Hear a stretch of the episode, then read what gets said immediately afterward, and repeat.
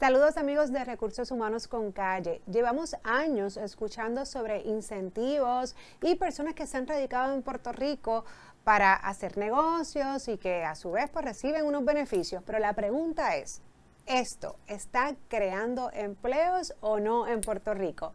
Hoy vamos a discutir este tema, así que no se retiren que esto es Recursos Humanos con Calle.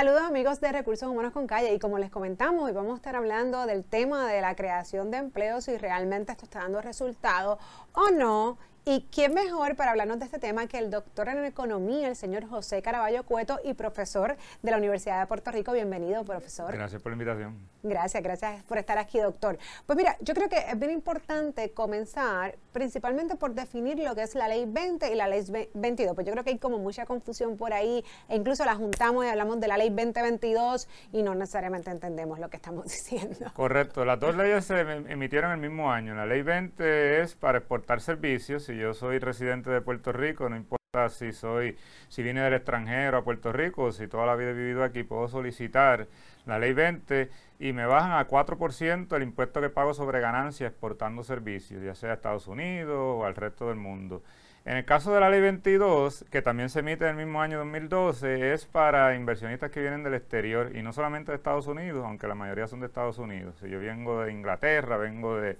algunos vienen de Latinoamérica también, incluso hay uno que ha venido de, de la India, pues puede venir a Puerto Rico, solicitar un decreto para acogerse al 0% en el pago de ganancias de capital. No, si gana salario, tiene que pagar a la misma tasa que pagamos los demás. Lo que es ganancia de capital, que son eh, si tengo dividendos, si tengo eh, lo que son la, el, pago que recibo por acciones, ahí sí tengo eh, ese beneficio de, de 0% si solicité el decreto y estoy en cumplimiento. Pero entonces, además del 0% para esa ganancia de capital, a nivel de sus contribuciones y sus ingresos que genera en la isla o que haga, ¿cuánto paga? ¿Paga un 4 o paga según la tabla como todo el mundo?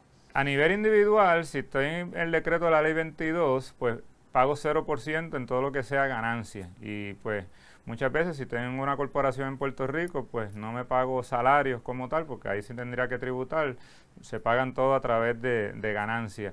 Eh, eso es en el caso de la ley 22, que son los que vinieron del, extranjero y se establecieron en Puerto Rico. Ahora, la ley 20, eh, que hay muchos de esos también que llegaron a Puerto Rico, tienen la ley 22 y dijeron, ah, pues voy a poner aquí una empresa de exportar servicios. Esa empresa, que ya es una entidad aparte, es una corporación que tiene su propia personalidad jurídica, puede solicitar un decreto bajo la ley 20 y ahí entonces paga el 4% sobre las ganancias que obtenga exportando. Así que eh, muchas veces se juntan estas dos leyes porque hay personas que vienen del exterior, solicitan la ley 22 a nivel individual y a sus corporaciones que las traen o las crean desde Puerto Rico para exportar servicios, pues también están acogidos a ese decreto del 4%, que no es cero, que eso es importante también que las personas lo recuerden, eh, ahí hay que pagar el 4%, que es una tasa reducida, pero no es 0%. Claro, y ahora sí te he entendido, o sea que esas personas que vienen con la ley 22 realmente no tienen que tener negocio en Puerto Rico, no tienen que establecer ningún tipo de negocio, es simplemente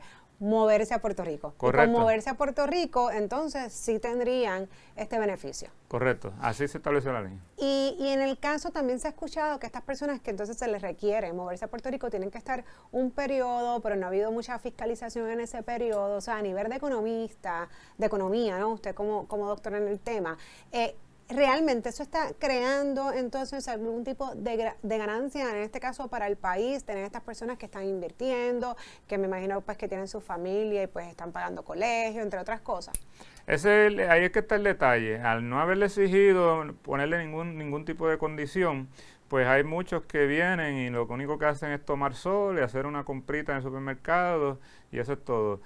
Y hay, mientras hay otros que vienen y compran hoteles, compran marinas, eh, eh, invierten, remodelan edificios que estaban abandonados y crean eh, apartamentos. Hay otros que han venido a exportar servicios. y ambos tienen, el que vino a tomar sol y el que vino a invertir, ambos tienen la misma tasa. Y yo creo que ese fue el error. siempre hay que establecer unas condiciones. El que está invirtiendo debería de tener una tasa más atractiva, el que viene a tomar sol tiene que tener una tasa más alta. Eh, y eso en sí mismo crea un incentivo para, invertir. Eh, y en el caso, pues, de si nosotros hiciéramos eso, y por ahí un poco es que va los nuevos proyectos de ley, pues pudiésemos entonces obligar a los que eh, vinieron a tomar sol, que están invirtiendo en otros países, porque tienen inversión. El problema es que no, no las hacen en Puerto Rico porque no le ven la razón para hacerlo, pues que motivarlos a decirle, mira, si quieres participar de una tasa preferencial, tienes que invertir en, en, el país, sobre todo en sectores productivos, no en sectores de, de, bienes raíces, porque pues eso muchas veces lo que hace es desplazar inversión que se iba a dar de todas formas, pero inversión en los sectores productivos, que es el servicio, la agricultura, la manufactura, entre otros. Claro, pero entonces en otros temas también escuchamos que pues las críticas entonces estas personas se movieron acá. Entonces, hablamos de inversión, queremos que haya inversión, queremos que se mueva el país, porque, oye, voy a poner el ejemplo de Santurce. Santurce sabemos que tiene un sinnúmero de edificios que estuvieron por muchos años abandonados, incluso personas locales tenían el poder adquisitivo para poder obtenerlo y poder comprarlo y no lo hicieron. Pero entonces ahora tenemos estas personas que lo están haciendo, que están invirtiendo en estos edificios, por ejemplo, en este tipo de infraestructura, y también entonces viene la crítica, porque entonces ya no tenemos un país nuestro, porque entonces vienen otras personas a comprar todo el país. O sea, que, que ¿cómo, ¿cómo lo hacemos? O sea, ¿se invierte o no se invierte? Si se invierte, entonces no se critica digo, y yo sé que esto no tiene nada que ver contigo, ¿verdad? Es, una cuestión de, de, cómo el pueblo en ocasiones mira también este mensaje. Así que, ¿qué, sería la recomendación? La, recomendación es buscar los balances como siempre. Es, es positivo que compren un edificio y lo remodelen, porque eso es inversión en construcción. Lo que no es positivo es que yo compre una propiedad y la deje baldía, simplemente esperando que aumente de valor eh, y mientras tanto, esa propiedad, que eso ha pasado, por ejemplo, me consta en, en, algunos lugares del condado, de Puerto Tierra, la compran y no hacen nada con ella, incluso en el viejo San Juan, y la dejan ahí. Eh, y esa propiedad pues no está disponible para comercios locales, ni para vivienda, ni para nada, porque la dejaron pues esperando que eh, aumente de valor. Eso por un lado. Entonces está la situación por otro lado de que hay, eh, si, se vuelve esto una especie de, se crea una burbuja inmobiliaria, pues ahí pagamos el precio todo, porque entonces empiezan a aumentar los precios, sobre todo en las zonas costeras. Y lo, ideal es que se muevan a, a invertir en los sectores productivos, lo que llamamos en economía los sectores reales por ejemplo, en el caso del turismo, que hay muchos que lo están haciendo, exportando servicios, como es el caso, por ejemplo, de Red Venture, eh, lo que es en el caso de la agricultura, que hay algunos también que están eh, creando pues empleo en ese sector. Y de esa forma podemos eh, estimular la economía. Así que, si bien es cierto que en, en, este tema hay como dos puntos que están chocando y lo hemos visto en los medios. Está, por un lado, un, un, grupo que dice vamos a derogar la ley, cero ley 20, cero ley 22, eh, porque han notado ese impacto de la gentrificación, del aumento de precios en los bienes raíces. Y por otro hay otro grupo que dice, no, vamos a dejarlo como está, que un, centavo es mejor que cero. Eh, y en ese sentido, pues yo estoy más en el medio diciendo, mira, realmente tenemos que reformar esta ley para sacarle el mejor provecho, porque si yo puedo sacarle 10 centavos, no tengo que conformarme con uno. Claro. Y si la elimino, pues sí me quedo sin la soga y sin la cabra. ¿Y se vislumbra algún proyecto para precisamente reformarla? Sí, hay un proyecto de ley del senador Zaragoza y el senador Rivera Chats para crear esas dos, tasas en el caso de la ley 22.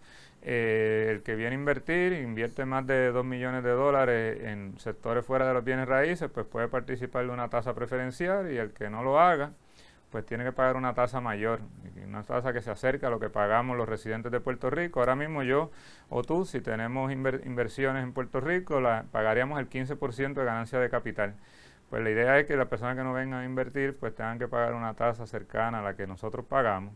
Y eso en sí mismo es un incentivo a decir, pues déjame invertir para acogerme a la tasa. Claro, pero hay, hay, que hablar también de qué es inversión, hasta qué punto es invertir, porque oye, a veces pensamos que estas personas pues no, por ejemplo, el que viene a coger sol, vamos a coger el, ejemplo más extremo, eh, no está invirtiendo o no está haciendo su negocio realmente en Puerto Rico, sin embargo, estas personas aunque sí indirectamente crean empleos, porque muchos de ellos pues sí traen a sus hijos, sí contratan personas que les ayuden sus en, sus eh, tareas domésticas, eh, en el cuido, entre, o sea, no son a lo mejor los empleos que quisiéramos que generara un negocio o una inversión mayor, pero sí le estamos dando empleo a cierta población este, en Puerto Rico. Correcto. Eh, la idea con esta reforma no es que decirle si vienes a tomar sol no, no eres bienvenido, puedes venir. El problema es que tienes que pagar una tasa mayor porque no estás haciendo la misma inversión que estás haciendo eh, los demás. Pero ¿y eso se establecería cuando hablamos de inversión por alguna cantidad por una en particular?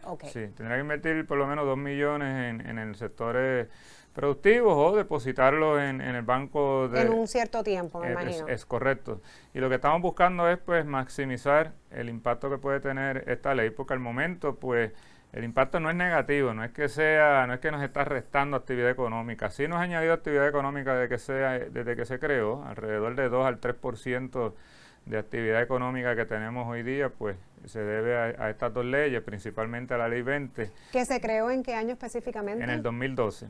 Así que estamos hablando de que, sí, 10 años. Sí, y lo que queremos entonces es que elevar ese 2%, que la contribución sea mayor, por lo menos llegar al 5, al 10% o más eh, y eso, pues, en, esa dirección es que se han movido eh, otras jurisdicciones de bajos impuestos o paraísos fiscales donde se les exige eh, que tengan que hacer X o Y inversión de forma tal que podamos maximizar ese beneficio. Y una pregunta, doctor. Esta ley, de todos modos, tiene una, una fecha de caducidad. Esto no es para siempre. Esta ley se hizo hasta cierto año. ¿Cuándo es ese año? Bueno, el decreto se le emite a, las personas hasta el 2035. Yo creo que también Puerto Rico tiene que moverse a reformar esto porque el, IRS, que es el Servicio de Rentas Internas Federal, ha mirado esto con recelo, al igual que algunos congresistas, porque pues están diciendo, mira, estamos perdiendo recaudos en los Estados Unidos eh, gracias a esta ley porque se están yendo para Puerto Rico.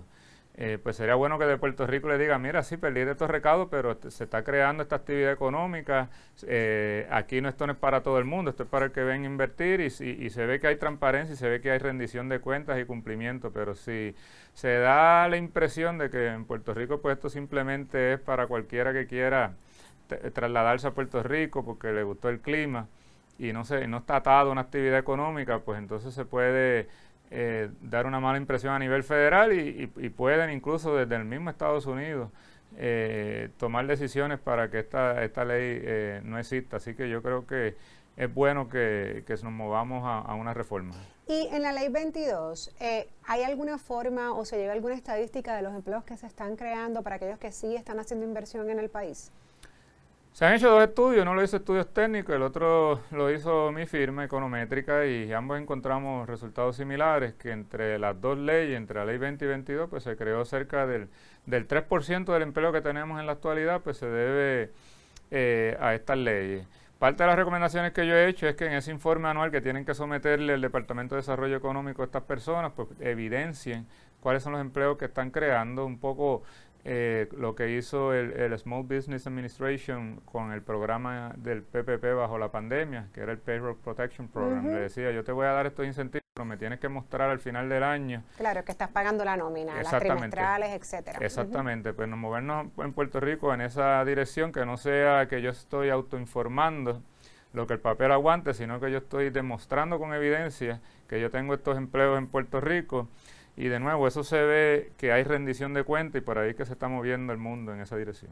Y de ese 3%, ¿cuánto sería entonces la ley 20 que realmente es los que vienen a hacer un negocio en Puerto Rico y exportarlo? ¿Cuánto tú dirías que sería La mayor, la mayor parte es por ley 20. Y en la ley 20 también hay eh, empresas puertorriqueñas que están exportando servicios de distinta índole, incluyendo algunos en el sector de, de los seguros que están exportando a América Latina. Eh, la ley 20, pues realmente lo que tenemos que mejorar eh, es que haya más cumplimiento en términos de y transparencia, en términos de los empleos que se están eh, creando y hablarle a las personas de que esta ley está disponible para ustedes, los que están exportando servicios de distinta índole a Estados Unidos o al resto del mundo, para que Puerto Rico pues pueda aumentar eso que llamamos exportación, que es muy importante ante dado pues las limitaciones del mercado interno de Puerto Rico.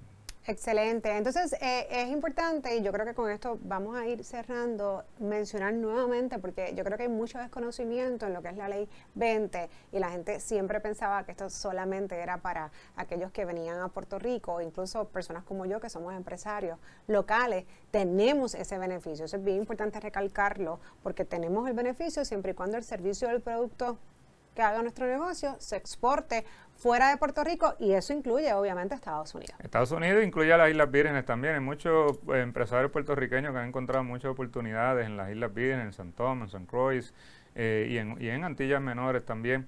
Así que toda la persona que esté pensando exportar servicios de contabilidad, de consultoría, eh, de seguro, servicios financieros, todo lo que sea eh, servicio, incluso hay hasta artistas gráficos que están exportando sus servicios, todo eso cualifica como servicio y pueden solicitar un decreto en el Departamento de Desarrollo Económico.